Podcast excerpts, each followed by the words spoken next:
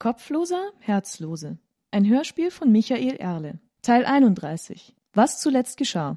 Grouchox hat Thorak gefangen nehmen können und sucht in der Zisterne der Piraten den steinernen Kopf. Zu seinem Ärger hat er das graue Messer, das bei der Suche hilfreich wäre, schon wieder verloren. Draußen kämpft derweilen Horzen, der Anführer der Piraten, mit dem kopflosen Mann aus Stein.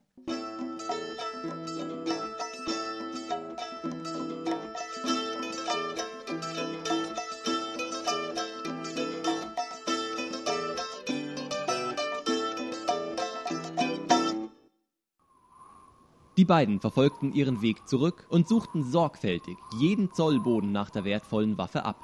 Draußen fanden sie nichts, und so suchten sie im Inneren weiter. Schließlich, nicht weit von dem Punkt, an dem sie mit der Suche begonnen hatten, bemerkten sie es.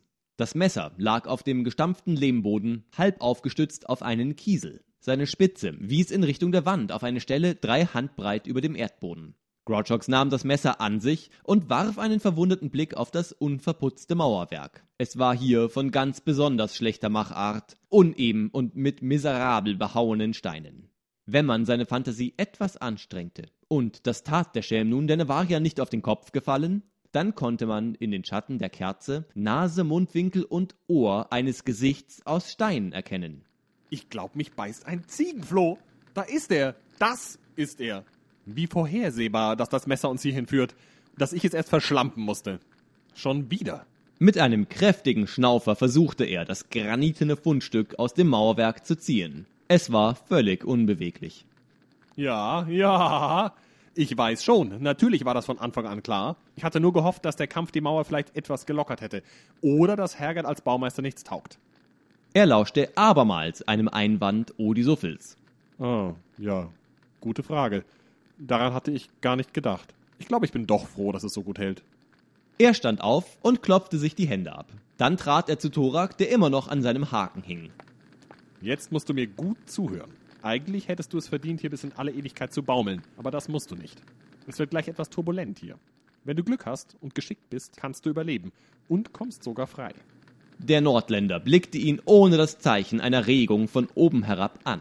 In ein paar Augenblicken komme ich hereingerannt. Ich werde dich dann losschneiden und ich empfehle dir, durch das Fenster hinter dir zu verschwinden. Versuche nicht die Tür zu benutzen und verliere keine Zeit. Hast du das verstanden? Thorak nickte. Odisuffel, ich lasse ihn in eurer Obhut. Sprach der Schelm zum Hamsterprinzen und verließ die Zisterne. Draußen ging er zum Kampfplatz. Wie er sehen konnte, hatte sich inzwischen einiges getan.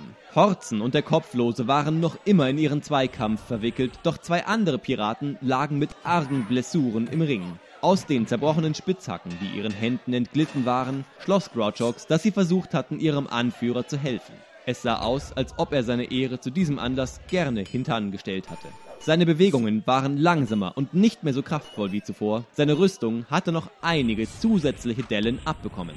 Der Schelm zweifelte daran, dass er selbst getroffen worden war, denn der Schlag des Findlings hätte sicher von keinem Panzer und keinem Harnisch etwas übrig gelassen. Er vermutete vielmehr, dass die eine oder andere Attacke Horzens nicht ganz so elegant geendet hatte wie geplant. Nach drei oder vier Purzelbäumen beginnt auch die beste Rüstung, sich in ihre steifen Einzelteile aufzulösen. Ein größeres Grüppchen der Zaungäste hatte sich in der Zwischenzeit um Uswin und die anderen geschart, die das Ankertau der Hortensier in Händen hielten. Offensichtlich hatten sie nicht den Mut oder den Einfallsreichtum, um etwas damit anzufangen. Immerhin, eine passable Schlinge von vier Ellen Durchmesser hatten sie schon hineingewunden. Nun standen sie da, wrangen die Hände und beratschlagten, was zu tun sei.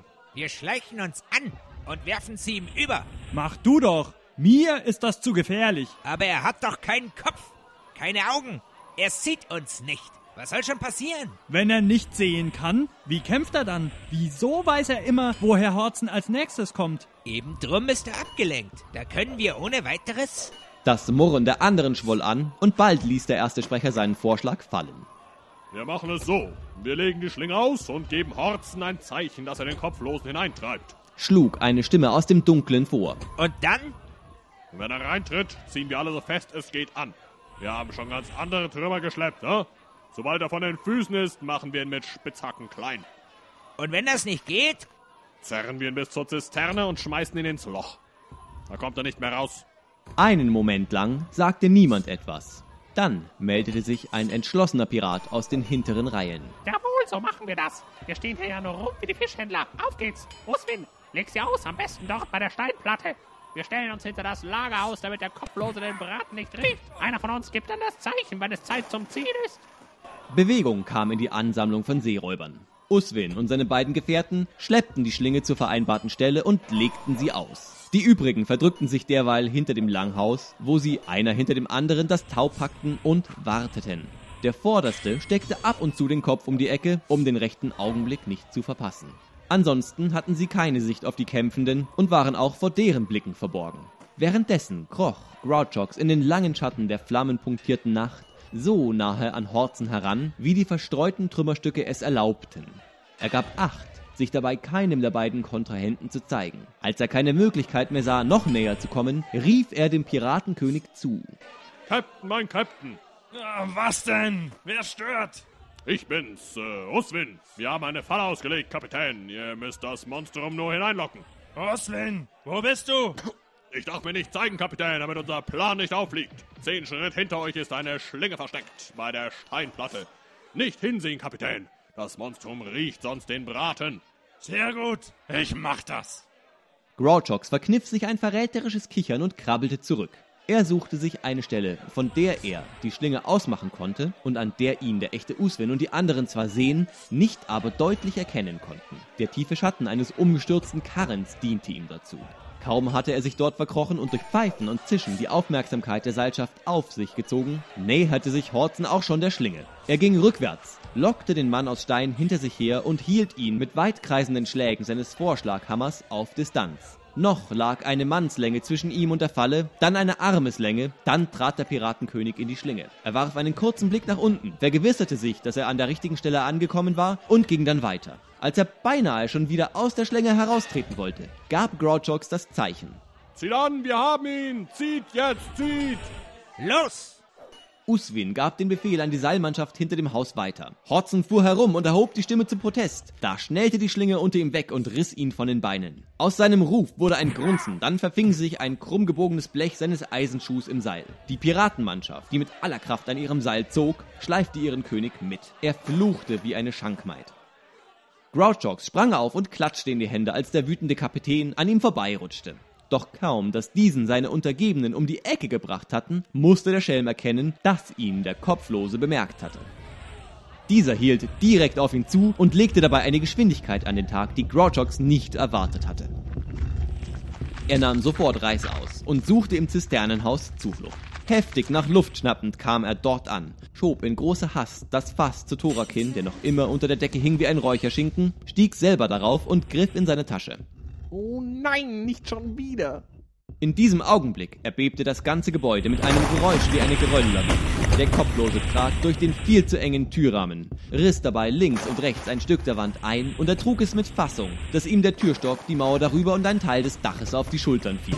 Er schüttelte sich und begann, die Trümmer aus dem Weg zu schieben. Sag mir, dass es nicht wahr ist, Donny Suffel. Habe ich euch das Messer gegeben oder habe ich es eingesteckt? Der Hamsterprinz hatte sich in die hintere Ecke des Raumes verzogen, die notorische graue Klinge aber führte er nicht mit sich. Vermaledeite Götter! Durch den Einsturz waren alle Ausgänge versperrt, mit Ausnahme des Fensters, durch das er zuvor Thorak zu entkommen geraten hatte.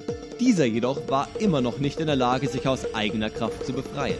Grouchox spürte kalten Schweiß ausbrechen und begann heftig zu zittern. Er spähte sehnsüchtig zum Fenster, dann sprang er vom Fass, wich einem Ziegel aus, der von der Decke fiel, stellte sich unter den Gefesselten und ging in die Knie. Er umklammerte den Piraten an den Oberschenkeln und stemmte sich so gut es ging in die Höhe. Es gelang ihm kaum, Thorak auch nur zwei Zoll weit anzuheben.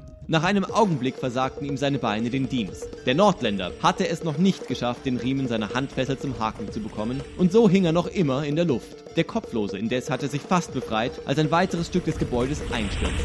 Schutt und Scherben schlitterten über den Boden zwischen Grouchoks Füßen. Er schnaufte tief und versuchte noch ein weiteres Mal, den Gefangenen anzuheben. Seine Arme schmerzten und er spürte, wie ihm der schwere Söldner Stück um Stück durch die Arme glitt. Er stemmte weiter, stöhnte, grunzte und sah schon Sternchen, als er auf einmal Thoraks Hände auf den Schultern spürte. Erschöpft brach er zusammen, sprang gleich wieder auf und schüttelte den Kopf.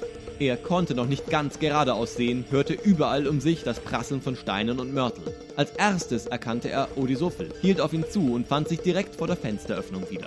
Thorak hiefte gerade sein Hinterteil hindurch. Na großartig, dachte sich der Schelm. Das letzte, was ich sehe, bevor ich erschlagen werde, ist der fette Arsch von irgendeinem Kerl. Er hob Odisuffel vom Boden auf und blickte sich um. Der Kopflose hatte sich befreit und kam schnell näher.